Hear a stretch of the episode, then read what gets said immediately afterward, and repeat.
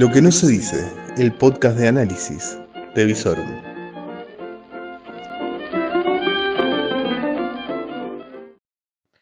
Bienvenidos a una nueva final de jornada. Va terminando un nuevo día y por supuesto lo vamos cerrando con toda la información. Gracias a Dios hoy ya desafectada de la alergia, así que estamos con todas las pilas para poder ponerle punto final a esta jornada y que llegues al día de mañana, jueves, previa fin de semana, informado. Muy bien, ¿qué tenemos para el día de hoy? Bueno, como siempre ya saben, lo, lo que gracias a Dios se volvió aburrido la pandemia, tenemos muy pocos casos en la provincia, 50 apenas reportados el día de hoy, 16 en la ciudad de Rosario, realmente todo parecería bastante, bastante tranquilo y esperemos que así siga por lo menos por toda la temporada estival. ¿Qué más? Atentos, atentos, atentos, atentos. Madrugada de jueves para viernes, corte de agua en la ciudad de Rosario, están limpiando las cañerías y tratando todas las instalaciones por las dificultades que trae para la potabilización la cuestión de la bajante en el río Paraná, en la ciudad de Rosario, así que a no bañarse a las 3 de la mañana o, si algo obliga a que tengas que higienizarte por esos horarios, prevelo. Muy bien, ¿qué más? Bueno, lamentablemente los casos de inseguridad nos siguen asolando. En la jornada de hoy en Rosario, lamentablemente murió un joven de 21 años eh, con tres balazos.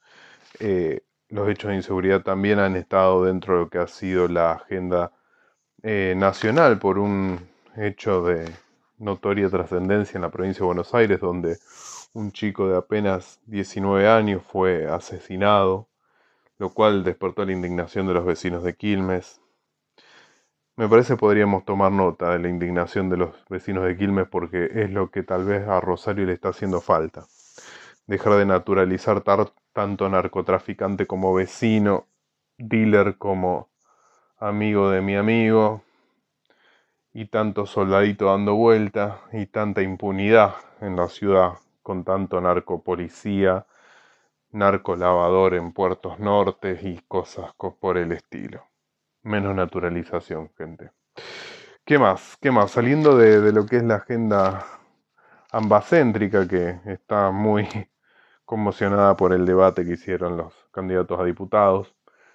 Eh, vamos a ir por la cuestión de, la agenda económica. El día de hoy empezó lo que es el coloquio de idea, lo cual suele traer bastante, bastantes paneles muy interesantes. Muy interesante el panel de educación.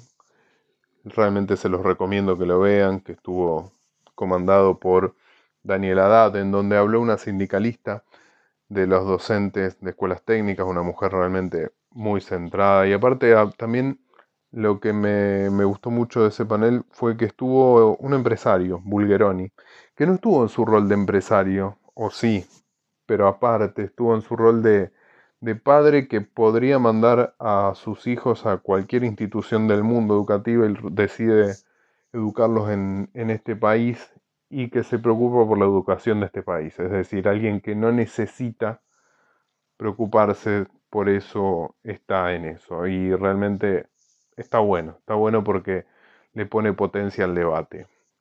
Pero realmente lo que me, gustó muchísimo fue el debate que hubo, o, o, el espacio de compartir ideas que hubo entre la Cunza, el exministro de Economía del último tramo del gobierno de Macri, y Álvarez Agís, que fue funcionario del último eh, gobierno de Cristina. Y realmente eh, sorprende la cantidad de coincidencias en cuanto al diagnóstico, en donde se ve un escenario bastante, bastante sombrío. Imagínense que eh, Álvarez Agís dijo que siendo optimista la inflación del año que viene debería ser la misma que la de este año, es decir, de alrededor de un 50%. O sea que Imagínense el escenario que está planteándose para sus consultoras, ¿no? Y aparte también dejó una frase muy pero muy interesante, eh, recordando la célebre frase de John Maynard Keynes en donde dicen que eh, en, el largo, en el largo plazo todas las variables se equilibran, pero muchas veces en el largo plazo estamos todos muertos. Bueno, en este caso lo trajo a la realidad argentina y se preguntó si la irracionalidad política eh, duraría tanto como para agotar las reservas del Banco Central y que los desequilibrios económicos se volvieran inmanejables o no. Y la verdad que viniendo de alguien que es más del palo del oficialismo, fueron realmente palabras que dibujaron un, escenario bastante incierto para las postelecciones. Mientras tanto, en el día de ayer se, se reunió el presidente con empresarios, hubo una cena casi de camaradería, en donde se trató de trazar algún tipo de horizonte de salida post pandemia, post elecciones, pensando en los próximos dos años, en tratar de trazar un horizonte de inversiones, de certidumbre, incluso hasta el propio empresario ex aventurero político de Narváez se aventuró a, a decir que había habido algún tipo de, de acuerdo con el gobierno. Pero bueno, fue sorprendido en su buena fe nuevamente porque hoy estrenó sus armas el flamante secretario de Comercio Feletti. Sí, con una herramienta nunca antes utilizada en la Argentina. Estoy siendo irónico, por si no lo notaron. Congelamiento de precios. Sí, señoras, eh, sobre el mediodía del día de hoy se anunció el congelamiento de, hasta ahora no sabemos cuántos productos, porque en principio se dijo que eran 900, luego salió un borrador de una resolución en donde se veían hasta 1200 productos. Entonces esto lo vamos a estar definiendo con mayor claridad sobre eh, el día de mañana, pero básicamente esto se trata de un congelamiento de precios congelamiento de precios que teóricamente duraría por 90 días hasta el 7 de enero, es decir que ya le están poniendo eh, fecha a la disparada de precios. Y todo esto sobre un escenario en donde la inflación de septiembre se habría disparado por encima del 2,9, casi 3%. Eh, realmente yo no sé por qué tratan de obtener resultados diferentes utilizando siempre la misma herramienta, ¿no? Pero bueno, ya varios empresarios deslizaron en algunos medios que cuando las cosas no se ajustan por precios, se ajustan por cantidades.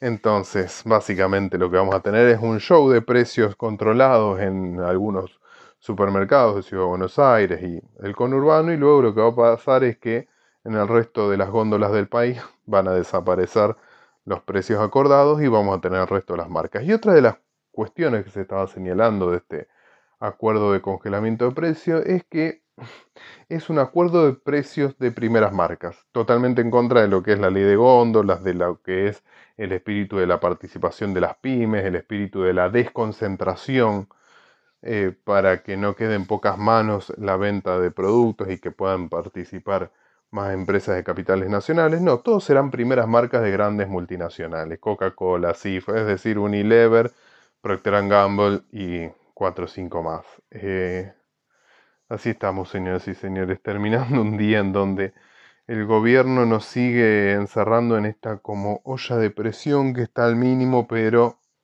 la temperatura sigue subiendo. ¿Y cómo va a seguir subiendo en el día de mañana, donde, por ejemplo, los movimientos sociales van a cortar todos los accesos de la ciudad de Buenos Aires? Seguramente tendremos escenas parecidas aquí en la provincia de Santa Fe, en Rosario, en la capital realmente em, el escenario preelectoral se va recalentando, la paciencia se va acabando y lamentablemente las escenas de inseguridad se siguen acumulando.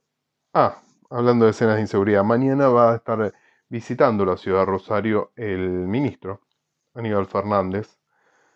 Sí, sí, sí, sí, Aníbal Fernández va a estar presentando la llegada de las primeras fuerzas de seguridad federales en este nuevo plan de seguridad federal con gendarmes, del cual realmente ya no despierta demasiado entusiasmo, por lo menos en este cronista, creo que no va a cambiar nada porque hay cosas muy profundas que nos están haciendo en materia de seguridad, por, por ejemplo no hay un plan de seguridad de aquí a 10 años acordado en un comité, en el Congreso, con la oposición, para marcar una continuidad de política de Estado como corresponde a un tema tan sensible. Señoras y señores, básicamente eso ha sido todo por el día de hoy. Ah, y hubo una escena muy pero muy compleja en la ciudad de Santa Fe.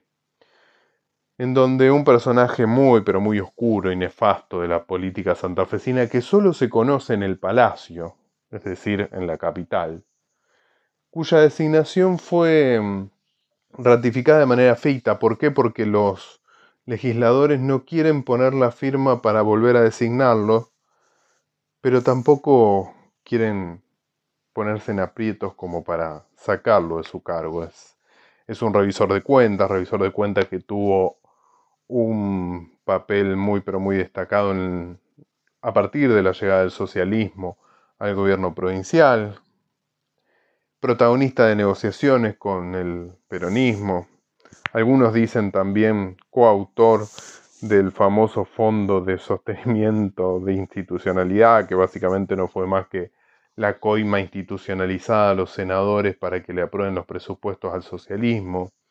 Bueno, como nadie lo quiso sacar, nadie se presentó tampoco a la comisión, a la Asamblea Legislativa para votar por sí o por no, por lo tanto su designación en el cargo de eh, revisor de cuentas de la provincia fue una vez más y escandalosamente ratificado de manera ficta.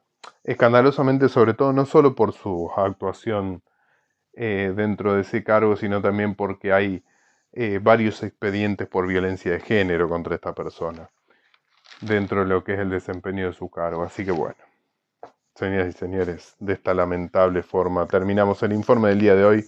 El día de mañana vamos a tener otro día espectacular como el que pudimos vivir en esta jornada.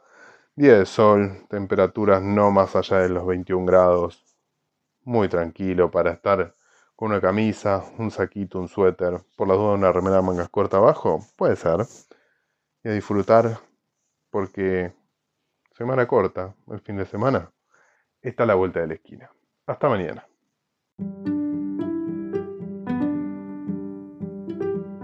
Si te gustó el capítulo de hoy y nos venís siguiendo, recordá, podés compartir los capítulos en tus redes sociales y a su vez también podés ayudarnos a seguir creciendo a través de un aporte en lo que son nuestros patrocinios a través de la red de Cafecito. Sí, sí, sí, buscalo en nuestras redes sociales, apretá en Cafecito y podés eh, hacer un pequeño aporte para que este podcast informativo pueda seguir creciendo.